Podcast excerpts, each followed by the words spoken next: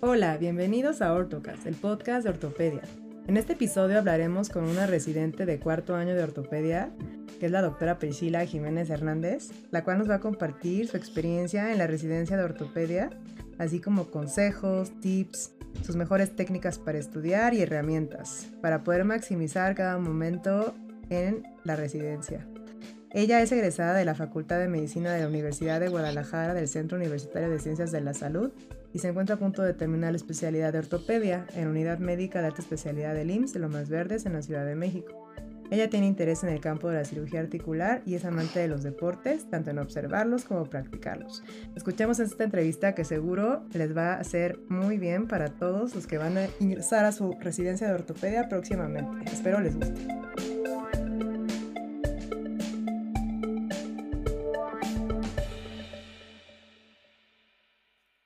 Hola, bienvenidos a Ortocast, el podcast de ortopedia. En esta ocasión, este episodio va dedicado a los residentes que van a entrar en marzo, que ya falta muy poquito, y pues les traje a una doctora que la verdad me la han recomendado mucho. Yo no la no tengo el honor de conocerla en persona, pero pues ya nos estamos conociendo por este medio. Y eh, ella es R4 del Hospital de Lomas Verdes, la Unidad Médica de Alta Especialidad y pues está aquí para poder, eh, ahora sí que platicar de su experiencia, de eh, saber sus puntos de vista y pues varias cosas que vamos a platicar con ella. Entonces le voy a dar la bienvenida a la doctora Priscila. Mucho gusto en conocerte, muchas gracias por compartir tu tiempo conmigo y con todos nosotros. Bienvenida. Hola Rox, muchas gracias por la invitación. Un gusto eh, estar aquí y sobre todo conocerte por este medio. Y pues bueno, vamos a ir tratando de conocer a nuestra invitada, como siempre lo hacemos en todos los episodios. Entonces, pues primero vamos a hablar con ella y le vamos a preguntar por qué escogió esta especialidad, que es la mejor especialidad de ortopedia. A ver, vamos a escuchar su experiencia. Rox, pues mi trayectoria para llegar a ortopedia yo creo que fue de negación primero porque en mi mente era un tema muy tabú. Yo pensaba que la ortopedia eh, era para hombres, para personas rudas, para eh, otro tipo de personas. Y lo quirúrgico, también yo no me sentía una persona muy apta en quirófano, sentía que era muy torpe hasta cierto punto. Y aunque siempre me interesó mucho los temas de ortopedia, porque soy una persona que le encantan los deportes, eh, las urgencias, el trauma sobre todo, eh, lo estuve negando durante mucho tiempo y lo evitaba. Decía, voy a ser cirujana eh, voy a ser pediatra, pasé por todas las especialidades y en mi última rotación del internado me tocó rotar por ortopedia. Y recuerdo que jamás me sentí tan segura de querer hacer algo toda mi vida como en mi primera cirugía de ortopedia, que en realidad fue una desarticulación de cadera. Algo poco común, pero me encantó. Y mientras todos lo veían con cara de asco, de impacto, yo estaba muy feliz en ese lugar y dije, pues creo que quiero ser ortopedista. Ahí fue cuando decidí que, quería ser ortopedia.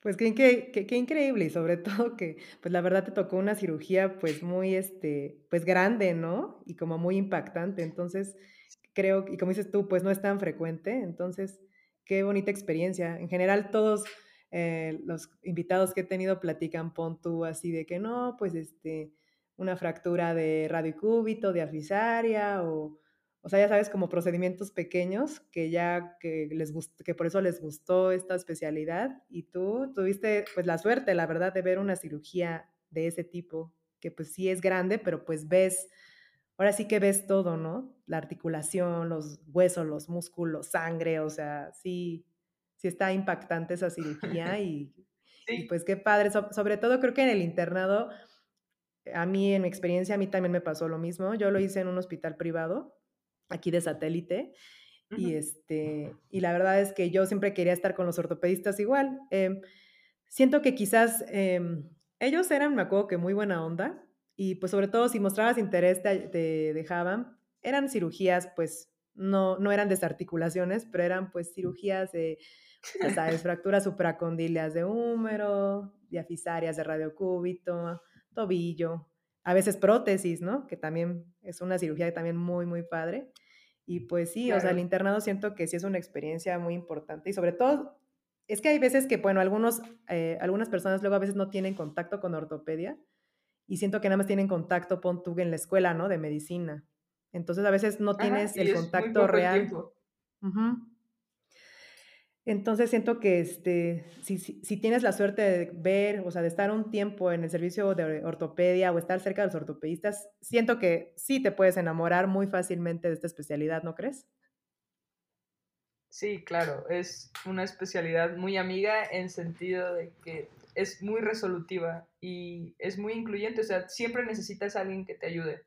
Entonces, si te gusta eh, y estás cerca, te van a jalar para ayudarte porque todos lo requieren. Por ejemplo, en mi hospital no había residencia de ortopedia en donde yo hice el internado. Entonces éramos los internos con el adscrito. Prácticamente fue primer ayudante yo ni siquiera recordaba qué tipo de articulación era la cadera, ni qué se insertaba ahí, ni nada, pero yo estaba muy feliz deteniendo y luxando la cadera, mientras mi otra compañera me veía con cara de me voy a vomitar, y yo sentía que ese era mi, mi sitio. Oye, y bueno, ya digamos que recordando estas épocas y pues también vamos a recordar, hacerte recordar, ¿no? Tus primeros años de residencia.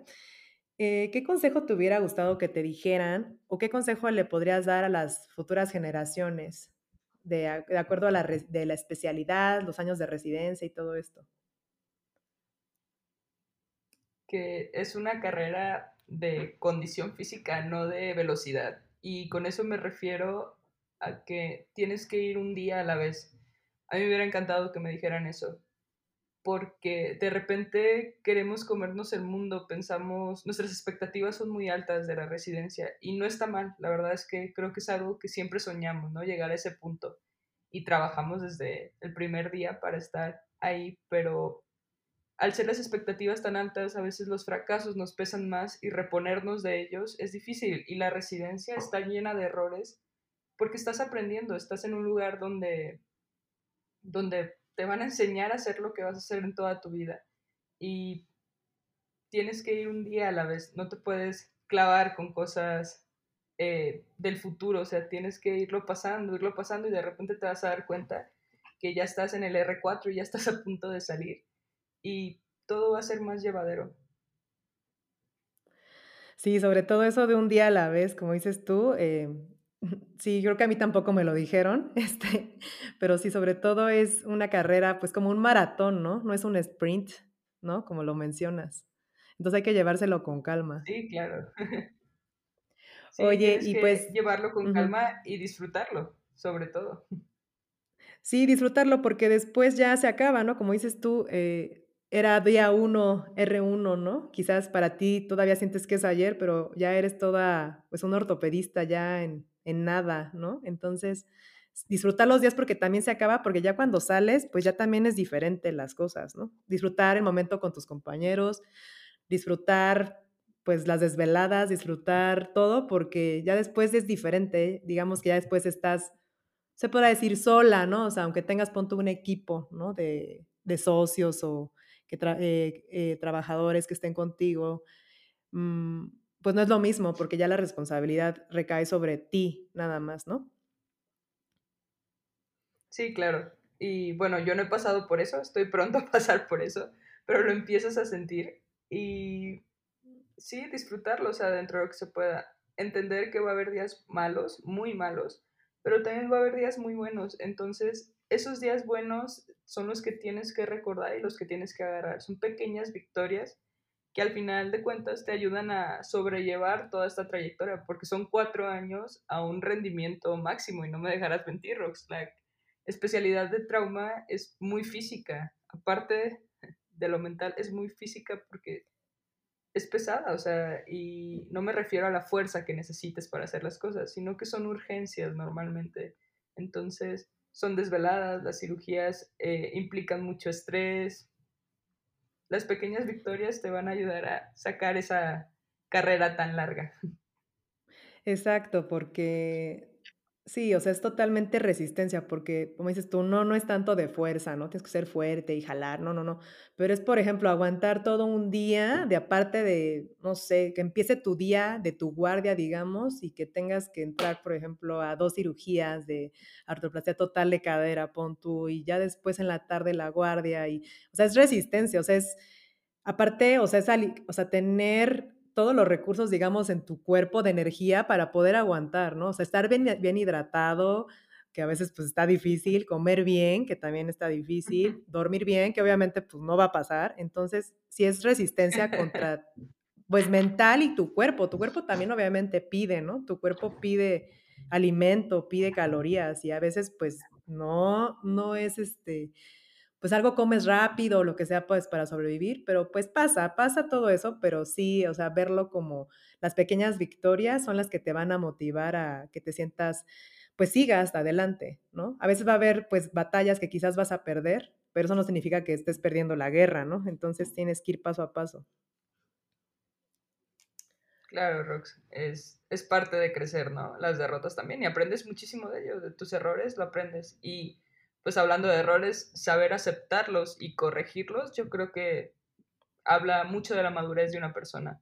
Yo hablaba con uno de mis adscritos, eh, bueno, un buen amigo y de mis adscritos favoritos, por así decirlo, y le preguntaba que él qué pensaba que se necesitaba para ser buen residente, ya, pues él ya desde el otro lado, cuando ha educado a tantos residentes, cuando ha visto tantas generaciones salir de ahí, le preguntaba que él qué creía que hacía alguien un buen residente.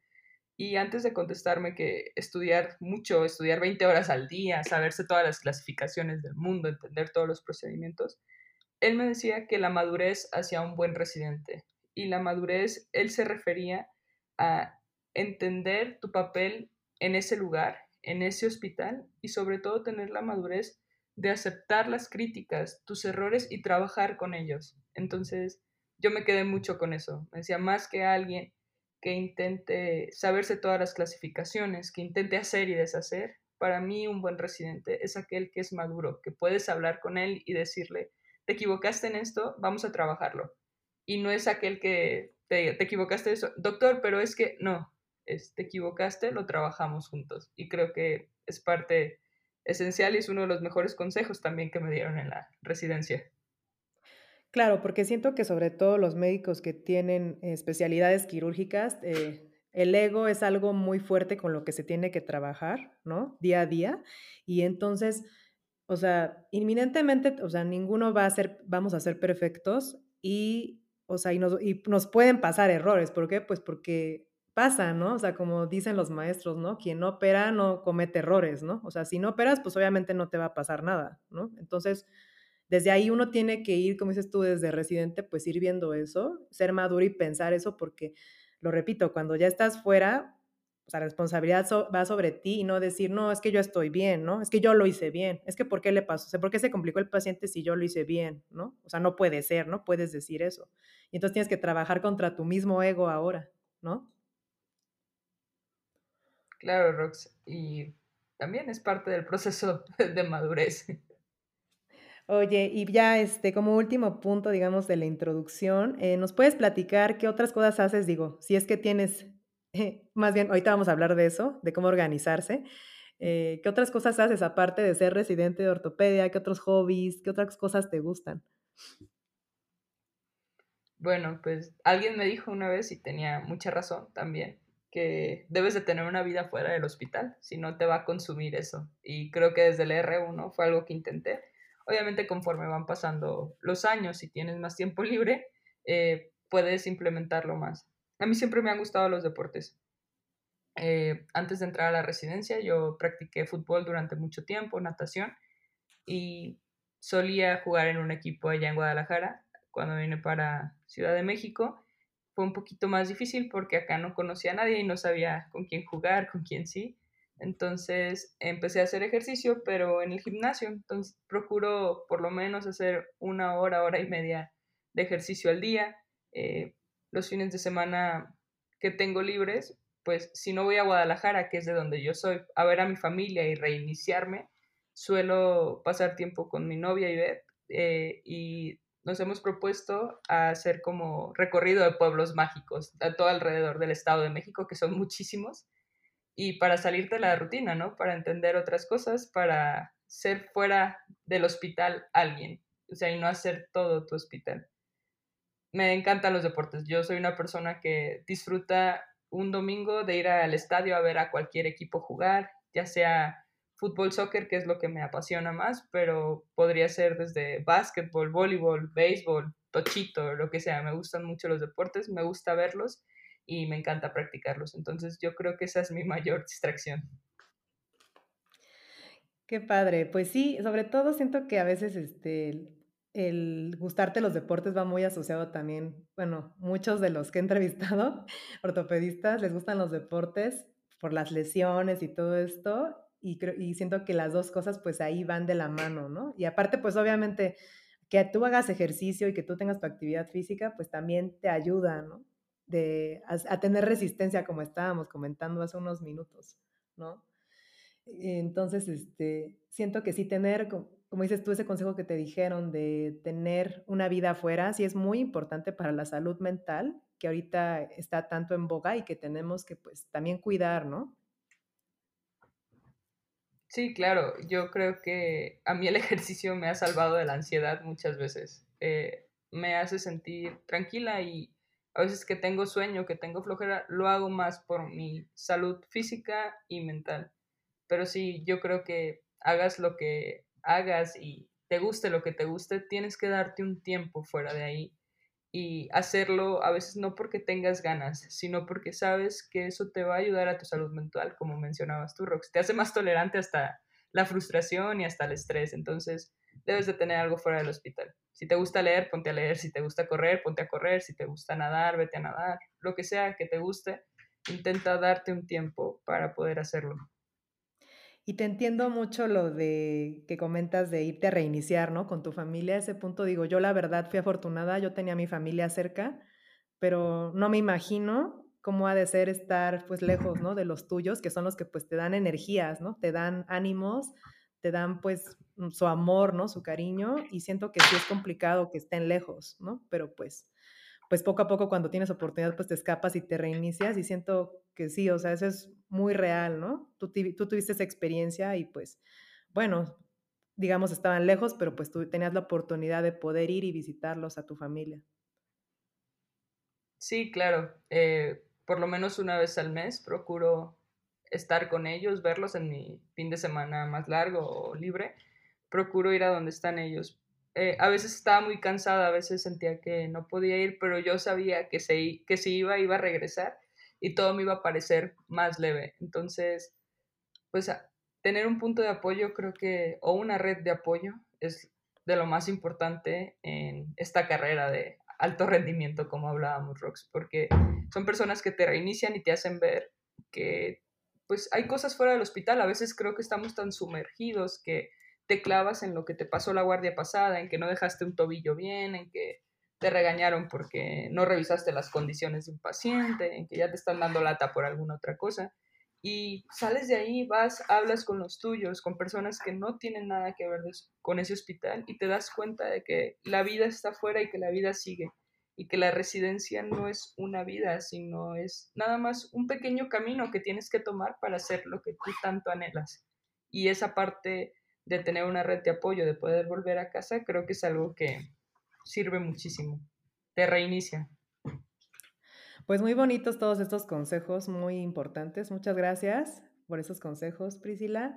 Y pues ya vamos a ir eh, empezando con el tema, eh, pues qué es de la residencia, ¿no? Entonces el primer punto que quiero que toquemos es eh, cómo fue tu proceso para entrar a la especialidad. ¿Nos puedes platicar?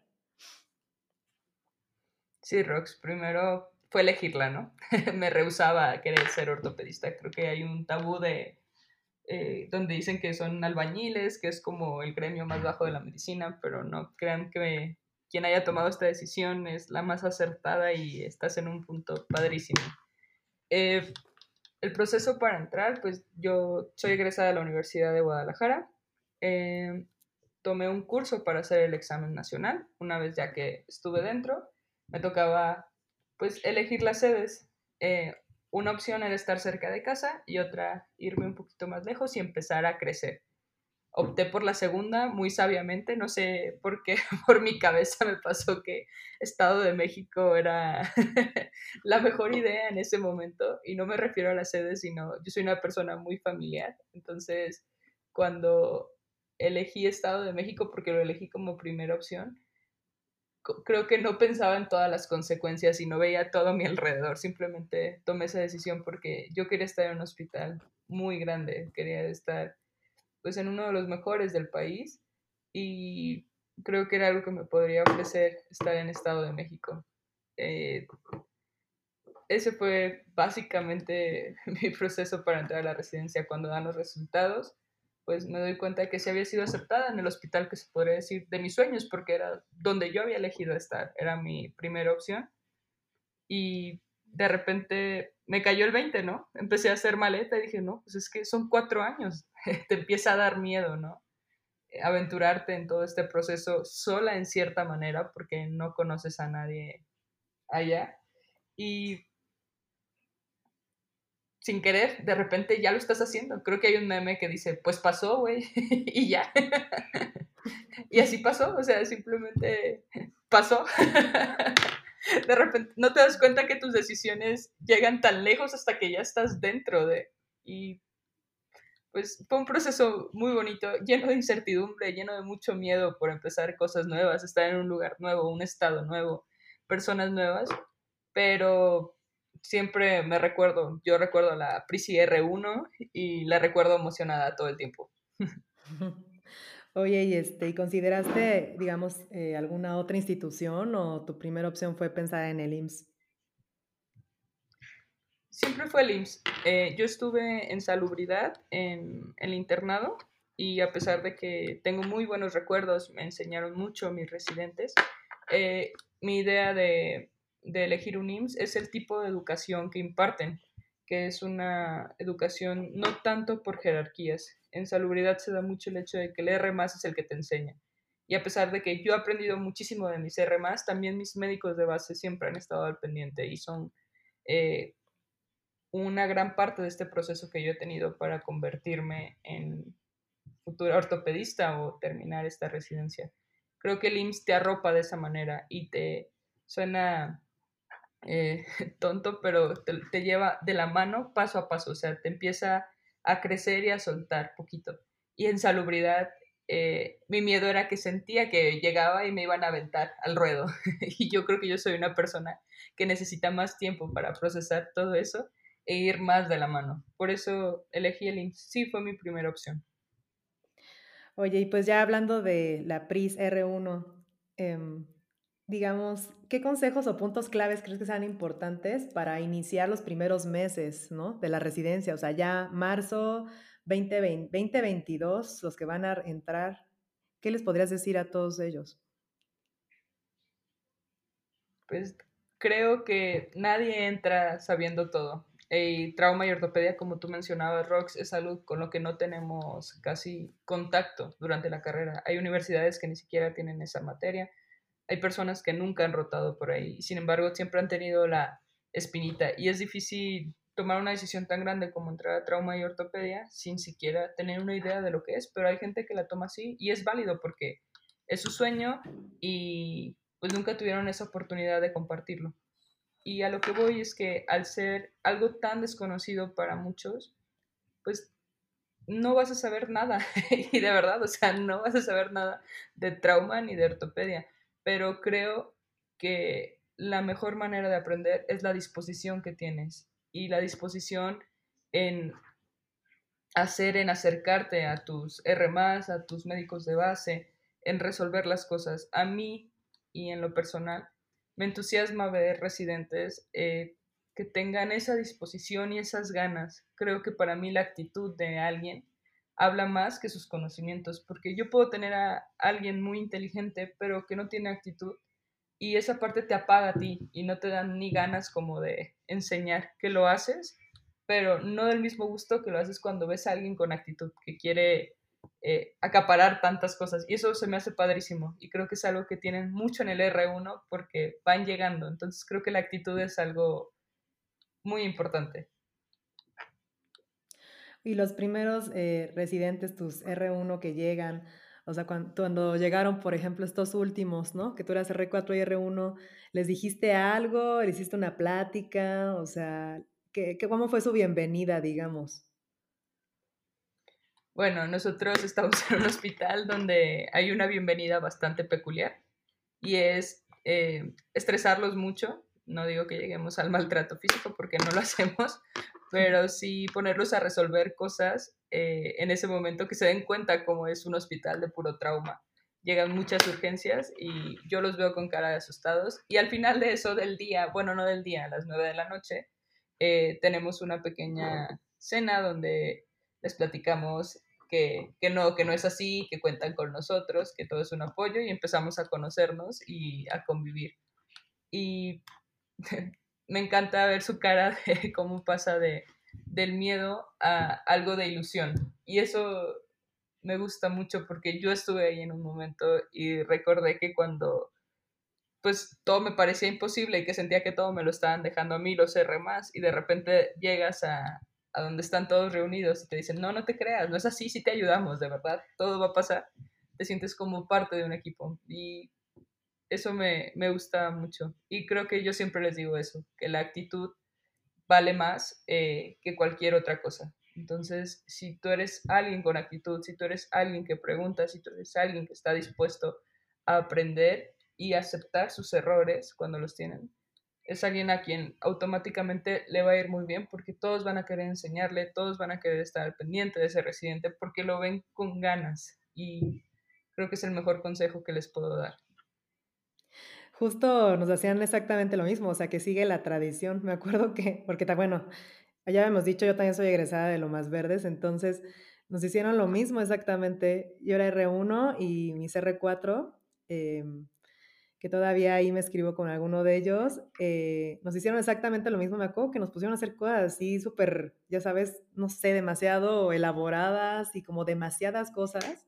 La verdad no me acuerdo qué era, pero me acuerdo que ese día fue un estrés horrible. Todo el mundo estábamos así que, así todos mis compañeros así de la guardia en crisis, ¿no? Así de, ¿qué está pasando? No sabemos qué está pasando. Y todo el día aparte, ¿no? Porque como dices tú, hasta la noche es cuando ya te dicen casi, casi no es cierto, ¿no? pero es exactamente lo mismo que nos hicieron a nosotros. Sí, claro, es algo que ya creo que ya es cuestión de generaciones y cada generación lo va modificando un poquito, siempre intentando que pues no se vea perjudicado el trabajo de los demás ni la actitud hacia los pacientes. Obviamente el R2 es el que más sufre ese día porque como el R1 lo tienes entretenido haciendo misiones imposibles, pues el R2 tiene que hacer ese trabajo, ¿no?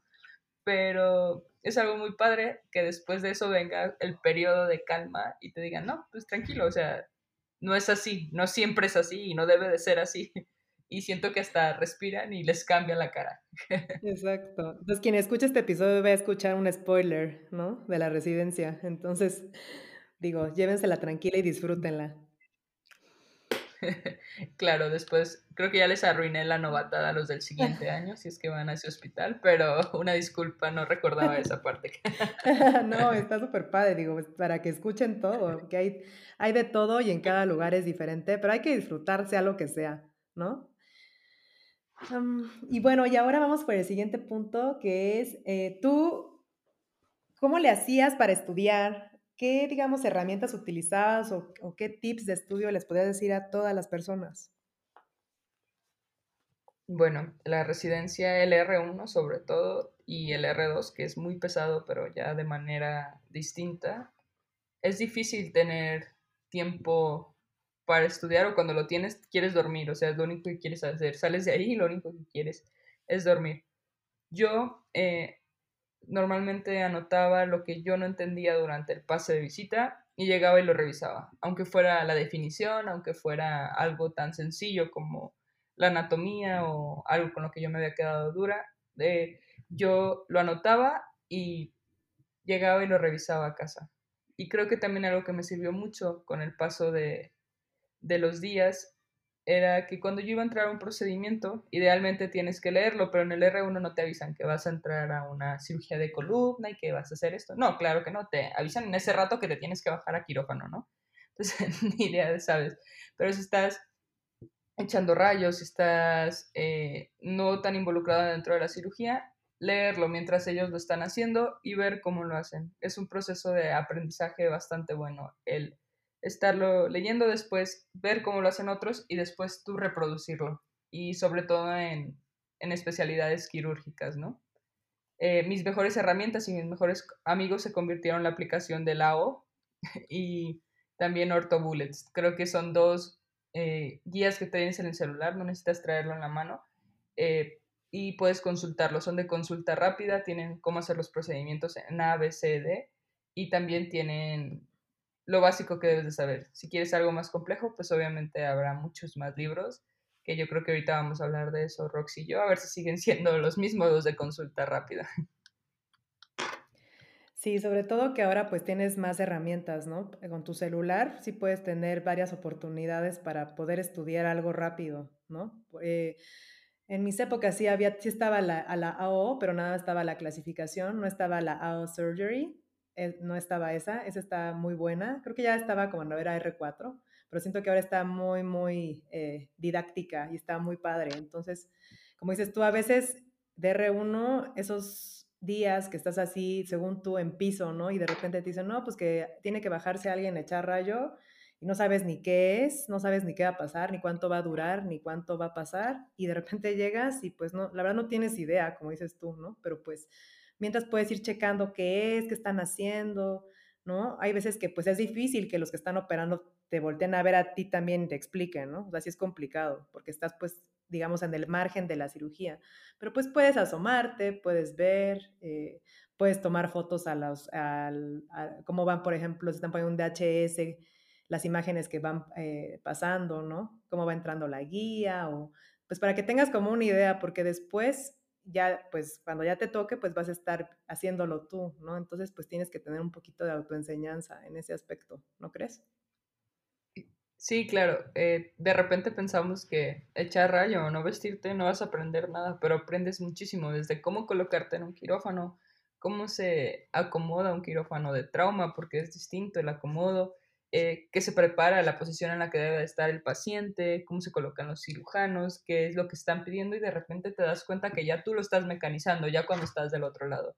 No sabes ni en qué momento, pero ya aprendiste muchísimo en ese tiempo en el que a lo mejor nada más te lavaste una o dos veces. Y es algo, yo creo que muy enriquecedor.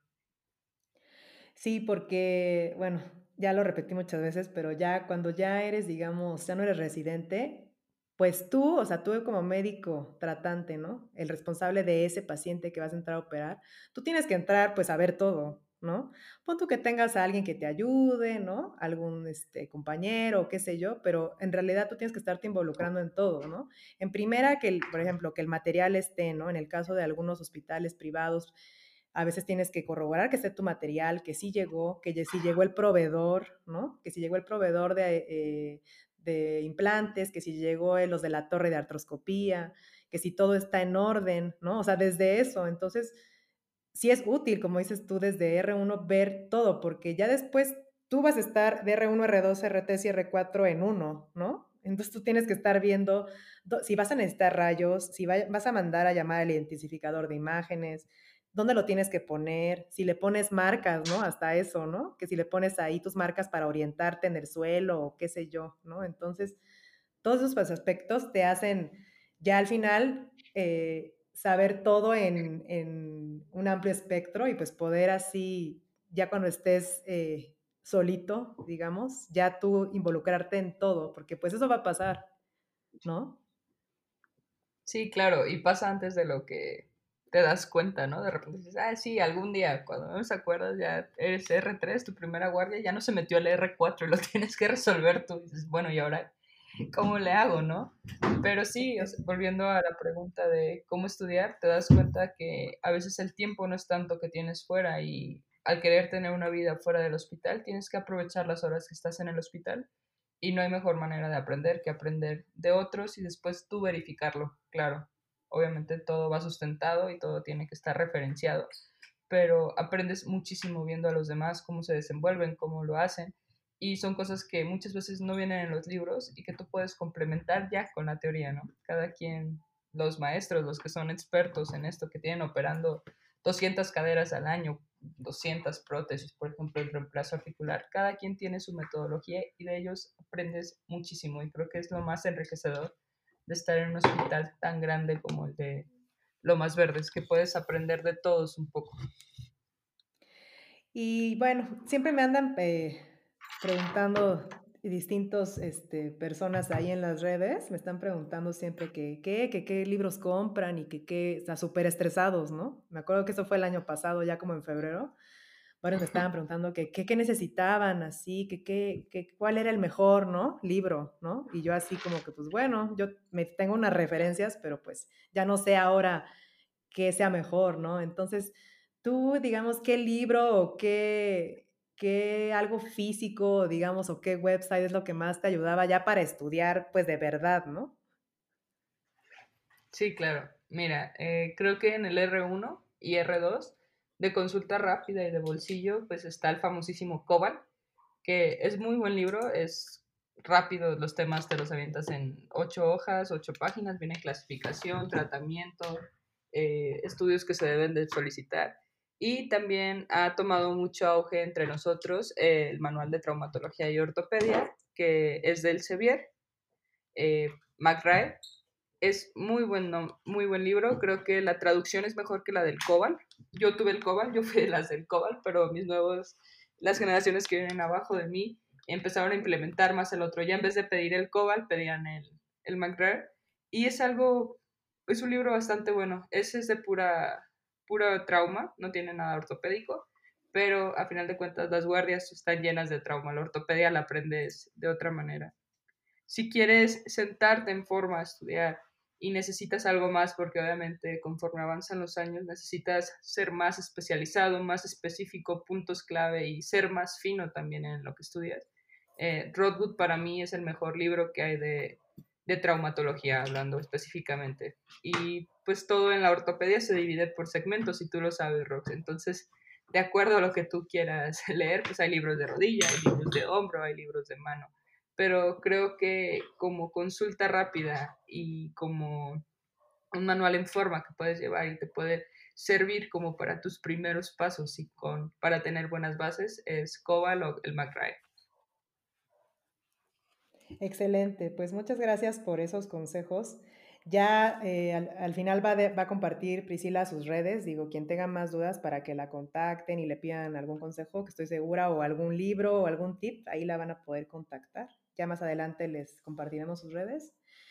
Y pues digamos ya, eh, el último punto que tengo aquí em, es de que nos platicaras de tu mejor experiencia y tu peor experiencia en la residencia. Bueno, creo que mi mejor experiencia fue el primer día que entré a quirófano sola. Eh, para mí ha sido todo, y creo que para todos, es una carrera de resistencia y yo les hablaba de pequeñas victorias cuando empezábamos este podcast y para mí esa fue una de mis más grandes victorias cuando no necesité uh, un adscrito o no que no lo necesitara, sino que me dio la confianza y me dijo que lo podía resolver yo en una cirugía. Era una placa LSP de fémur proximal. Y yo no creía en mí tanto, yo pensaba que se iba a vestir. Y de repente él me dijo que no, que, que, lo hiciera yo, que él confiaba en mí y que él iba a estar cerca a cualquier cosa. Y darte cuenta que lo puedes resolver después de tantas cosas, creo que es una victoria muy grande. Ver cómo el paciente se va de alta, ver la evolución que tiene, porque a veces los operamos y no revisamos la evolución, sobre todo en instituciones tan grandes. Pero en este caso era una paciente muy especial para mí, a la que no le perdí el rastro y ver que le fue tan bien, creo que te da esa pauta para decir, es que sí puedo, o sea, siempre pude, no sé por qué dudé tanto de mí. Qué padre, sí, sobre todo la primera cirugía, como dices, siento que sí queda en la memoria, ¿no? De todos nosotros. Sobre todo cuando te dicen tú, ¿no? O sea, tú crees que se va a vestir o como que crees que, ¿no? Que alguien va a llegar, pero pues en realidad no, ya estás tú porque tú ya tienes la capacidad y ya te vieron con la capacidad de poder resolver este tipo de problema, ¿no? Entonces, sí da demasiado impacto para, pues para la vida, ¿no? Recordar estos momentos. Sí, claro, eh, te sientes capaz y era algo que veías tan lejos y de repente lo estás haciendo tú y creo que es una victoria muy grande, sí. Pris, entonces también, pues no siempre todas las cosas son buenas, siempre tiene que haber pues algo malo, ¿no? En el universo hay cosas buenas y malas, entonces nos puedes platicar acerca de tu, pues una experiencia mala en la residencia. Claro, Rox, y sí, todo tiene que tener cosas malas, es difícil llegar a algo bueno sin los momentos oscuros y la residencia al ser tanto tiempo y hacer algo tan demandante debe de tener sus etapas más oscuras y puedo no tener el peor recuerdo tan grabado porque hubo muchos muy malos, así como los hubo muchos muy buenos. Pero sí recuerdo que una época muy oscura fue el R2. Fue un año muy difícil para mí, eh, tanto dentro del hospital como fuera del hospital. Eh, dentro del hospital estaban pasando muchas cosas. Somos una generación muy grande eh, llena de mujeres donde muchas cosas no nos estaban pareciendo y decidimos alzar la voz, quizás no de la manera correcta, quizás no de la mejor manera, pero eso nos condicionó a que estuviéramos tachados durante todo lo que quedaba de, de residencia y sobre todo el RR2, que es cuando más poder tienen sobre ti, ¿no? Porque pues eh, sigue siendo de los puntos más bajos de, de esa gran cadena que es la residencia. Y era una época donde estábamos muy presionados, estaba muy presionada. No, no me gustaba ni siquiera levantarme para ir al hospital, no me gustaba estar ahí, no me gustaba hacer lo que yo creía que me apasionaba. Me quitaron esas, esas ganas de querer comerme el mundo, de querer eh, cambiar el mundo de la trauma, que creo que todos llegamos con esa idea pero fue cuando también me di cuenta que a veces no puedes solo y está bien pedir ayuda. Entonces, pues eh, decidí pedir ayuda profesional y empecé con mi tratamiento para el control de la ansiedad y creo que eso cambió drásticamente mi, mi calidad de vida y la manera en que yo estaba viendo toda esa etapa. Qué bueno que hables de este punto porque, o sea, sí es real, ¿no? Sí tenemos eh, pues a veces enfrentamos situaciones con nuestra mente y es muy importante, o sea, que se hable de esto porque no puede ser que siempre uno se muestre como invencible y como que no te está afectando algo, ¿no? Entonces, sí hay que escucharnos, ¿no? A nuestro cuerpo y a nuestra mente porque sí es muy eh, factible que pasen estas situaciones, sobre todo cuando estamos sometidos a tanto estrés y tanta presión y tanta competencia. Sí es algo que hay que hablar y, qué bueno que hables y que digas que pues sí pediste ayuda, porque eso es algo muy importante, ¿no? Que, que aparte de identificar que estamos mal, ¿no? Tenemos que aparte aceptar, otro paso importante es decir, necesito a alguien que me ayude, ¿no? Y pues qué bueno que estás hablando de esto, Priscila, porque sí es algo muy importante. Sí, claro, es debe dejar de ser un tema tabú, ¿no? La salud mental, pero creo que lo más importante es identificarlo y se vale, o sea, estamos en un mundo muy grande, estamos en un eh, lugar donde hay tantas cosas buenas, donde ves tantas cosas malas también, pero necesitas conocerte, identificarlo y saber cuándo pedir ayuda y cuándo no. Creo que a mí me cambió mucho mi calidad de vida eh, cuando yo decidí alzar la voz, porque yo también pensaba que yo lo podía sola, como tú mencionabas, Rox, pero cuando me di cuenta que no estaba siendo yo, que no estaba dando mi máximo, que no estaba, simplemente no me sentía yo, eh, fue cuando decidí pedir ayuda y creo que eso fue un punto clave en toda mi preparación de la residencia. Sí, la realidad es que, bueno, también yo puedo decir que mi R2 también no, no fue el mejor, también este, siento que fue muy difícil, em, porque pues sí, sí hay, sí hay presión y, y creo que de mis de mis, digamos, malos momentos, como dices, las malas experiencias que de repente había etapas oscuras. En el R2 sí tuve ahí una etapa oscura, sobre todo porque, sí, o sea, la verdad es que yo tenía unos, un residente superior que nada más me estaba molestando todo el tiempo. Entonces era aparte de tener, o sea, imagínate, aparte de pues la presión que es en sí el R2, aparte de pues que tienes que estudiar, aparte de que tienes que pues enseñar al R1 y ya sabes, todas tus responsabilidades. Y aparte de todo eso, aguantar a una persona que te esté todo el día fregando, ¿no? Entonces, ya es, era algo, un estrés también inminente.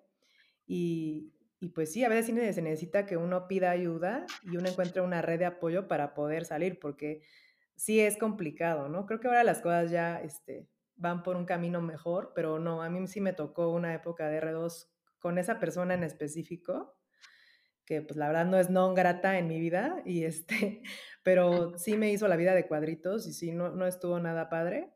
Pero pues bueno, ya las cosas ya van poco a poco, ya los residentes de ahora también ya hablan y ya dicen eh, más cosas y luchan pues por así que, ahora sí que los derechos de los residentes y demás.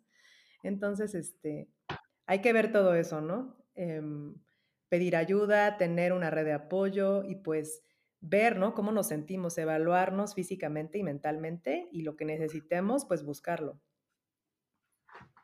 Sí, claro. Y creo que mencionas esa red de apoyo y es un punto clave. A lo mejor eh, no lo van a notar, pero poco a poco la van a ir construyendo. Y cuando la tienes te das cuenta que te salva muchas veces de un montón de cosas. Yo la encontré en mis roomies, en mi novia, en mi familia, en mi hermana menor, que es también parte importante de todo esto, pero sí, y Rox, no te preocupes, todos tenemos una persona no grata. y es parte también del roce, o sea, creo que estamos en una especialidad de mucho estrés, donde se maneja mucho estrés y saca lo peor y lo mejor de nosotros. Y muchas personas lo saben solventar, llevar y no, no desquitarse con los demás, pero hay personas que no lo hacen de esa manera y pues nada más están buscando cómo fregar, ¿verdad? Y, pero bueno, es, es parte de, crecer, ¿no? De esa manera se crece.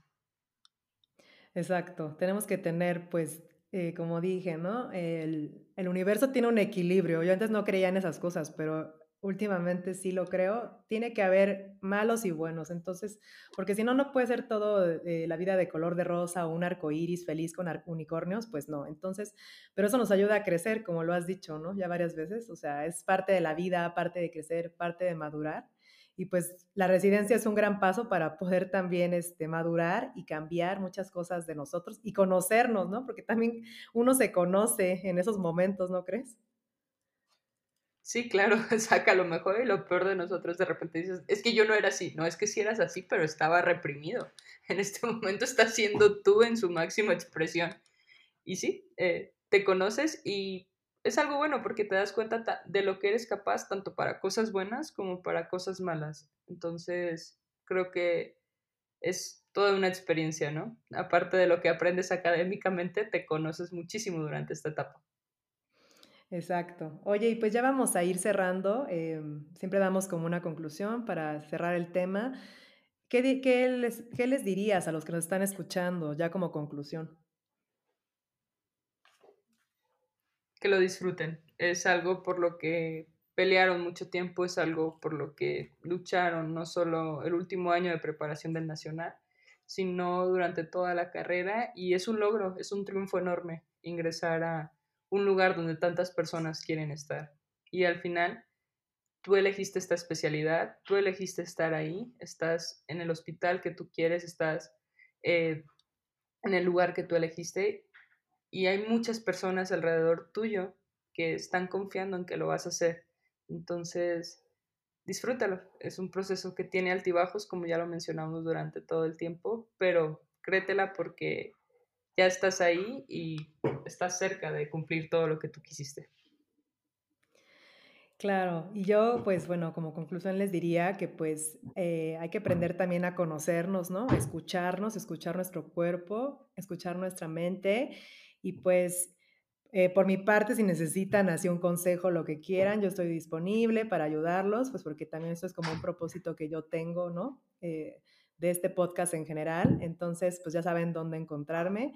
Eh, y pues estoy segura que la doctora Priscila igualmente lo va, les va a ayudar en lo que necesiten. ¿Nos podrías compartir la forma en la que te pueden contactar, Pris? Sí, claro. En Instagram estoy como Priscila Jiménez arroba jh-p y en Twitter me pueden encontrar como arroba ISS-PRR. Perdón, lo tengo un poquito como encriptado para que no me encuentren, pero sí. Cualquiera de los dos métodos me pueden contactar sin problema. Bueno, a mí ya saben dónde encontrarme en el Instagram en, arroba ortocastnet. También tengo mi website que es www.ortocast.net.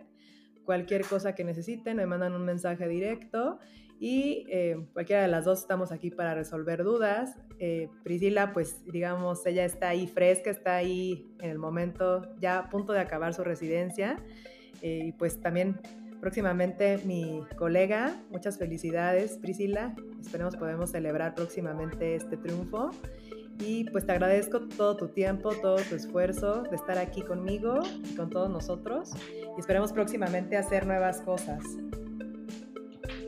Claro, Rox, estamos en contacto. Muchas gracias por la oportunidad. Un gusto conocerte, un gusto conocer personas con ideas nuevas y con ganas de hacer las cosas bien y sobre todo hacer esto un poquito más llevadero, ¿no? Para todos. Es padrísimo encontrarse con personas que tengan tanta iniciativa. Y nos estamos viendo, Rox, espero y pronto. Sí, pues muchas gracias. Les mando un abrazo, nos vemos pronto.